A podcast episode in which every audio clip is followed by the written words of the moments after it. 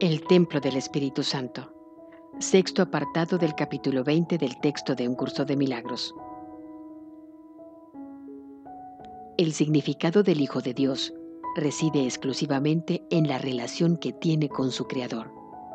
Si residiese en cualquier otra cosa, estaría basado en lo contingente, pero no hay nada más.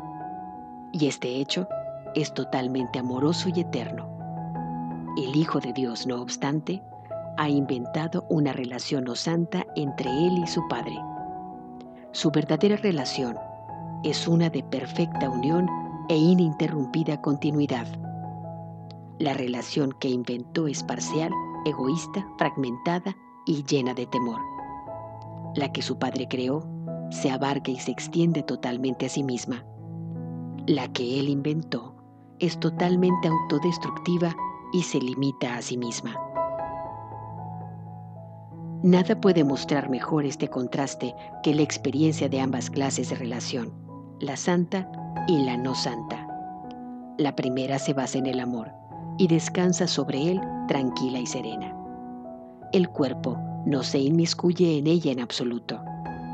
Ninguna relación en la que el cuerpo forma parte está basada en el amor, sino en la idolatría. El amor desea ser conocido y completamente comprendido y compartido. No guarda secretos, ni hay nada que desee mantener aparte y oculto. Camina en la luz, sereno y con los ojos abiertos, y acoge todo con una sonrisa en los labios y con una sinceridad tan pura y tan obvia que no podría interpretarse erróneamente. Mas los ídolos no comparten, aceptan pero lo que aceptan no es correspondido. Se les puede amar, pero ellos no pueden amar. No entienden lo que se les ofrece y cualquier relación en la que entran a formar parte deja de tener significado. El amor que se les tiene ha hecho que el amor no tenga significado. Viven en secreto, detestando la luz del sol, felices no obstante en la penumbra del cuerpo, donde pueden ocultarse y mantener sus secretos ocultos junto con ellos. Y no tienen relaciones, pues allí no se le da la bienvenida a nadie. No le sonríen a nadie, ni ven a los que le sonríen a ellos. El amor no tiene templos sombríos donde mantener misterios en la oscuridad ocultos de la luz. No va en busca de poder, sino de relaciones. El cuerpo es el arma predilecta del ego para obtener poder mediante las relaciones que entabla. Y sus relaciones solo pueden ser profanas, pues lo que verdaderamente son, él ni siquiera lo ve. Las desea exclusivamente como ofrendas con las que sus ídolos mendran. Todo lo demás simplemente lo desecha, pues él no le otorga ningún valor a lo que le podría ofrecer al estar desamparado, el ego trata de acumular tantos cuerpos como pueda para que sirvan de altares para sus ídolos y así convertirlos en templos consagrados a sí mismo. El templo del Espíritu Santo no es un cuerpo, sino una relación. El cuerpo es una aislada mota de oscuridad, una alcoba secreta y oculta una diminuta mancha de misterio que no tiene sentido, un recinto celosamente protegido, pero que aún así no oculta nada. Aquí es donde la relación no santa se escapa de la realidad y donde va en busca de migajas para sobrevivir. Ahí quiere arrastrar a sus hermanos a fin de mantenerlos atrapados en la idolatría. Ahí se siente a salvo, pues el amor no puede entrar el Espíritu Santo no edifica sus templos allí donde el amor jamás podría estar. ¿Escogería aquel que ve la faz de Cristo como su hogar, el único lugar en el universo donde ésta no se puede ver? Tú no puedes hacer del cuerpo el templo del Espíritu Santo, y el cuerpo nunca podrá ser la sede del amor. Es la morada del idólatra y de lo que condena el amor pues ahí el amor se vuelve algo temible y se pierde toda esperanza. Incluso los ídolos que ahí son adorados están revestidos de misterio y se les mantiene aparte de aquellos que les rinde culto. Este es el templo consagrado a la negación de las relaciones y de la reciprocidad. Ahí se percibe con asombro el misterio de la separación y se le contempla con reverencia. Lo que Dios no dispuso que fuese se mantiene ahí a salvo de él. Pero de lo que no te das cuenta es de que aquello que temes en tu hermano y te niegas a ver en él es lo que hace que Dios te parezca temible y que no lo conozcas. Los idólatras siempre tendrán miedo del amor, pues nada los amenaza tanto como su proximidad. Deja que el amor se les acerque y pase por alto el cuerpo, como sin duda hará, y corren despavoridos, sintiendo cómo empiezan a estremecerse y a tambalearse los cimientos aparentemente sólidos de su templo. Hermano, tú tiemblas con ellos. Sin embargo, de lo que tienes miedo es del heraldo de la libertad. Ese lugar de sombras no es tu hogar. Tu templo no está en peligro. Ya no eres un idólatra. El propósito del Espíritu Santo está salvo en tu relación y no en tu cuerpo. Te has escapado del cuerpo. El cuerpo no puede entrar allí donde tú estás, pues ahí es donde el Espíritu Santo ha establecido su templo las relaciones no admiten grados. O son o no son. Una relación no santa no es una relación. Es un estado de aislamiento que aparenta ser lo que no es. Eso es todo. En el instante santo en que pareció posible que la idea descabellada de hacer que tu relación con Dios fuese profana, todas tus relaciones dejaron de tener significado.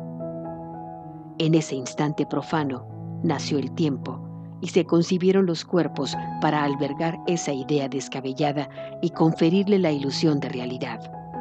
Y así pareció tener un hogar que duraba por un cierto periodo de tiempo para luego desaparecer del todo. Pues qué otra cosa, sino un fugaz instante, podría dar albergue a esa loca idea que se opone a la realidad. Los ídolos desaparecerán y no quedará rastro de ellos tras su partida. El instante profano de su aparente poder es tan frágil como un copo de nieve, pero sin su belleza. ¿Es este el sustituto que deseas en lugar de la eterna bendición del instante santo y su ilimitada beneficencia? Es la malevolencia de la relación o santa, tan aparentemente poderosa y mal comprendida y tan revestida de una falsa atracción, lo que prefieres en lugar del instante santo que te ofrece entendimiento y paz?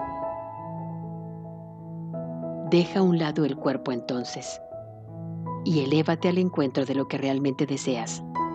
Trasciéndelo serenamente.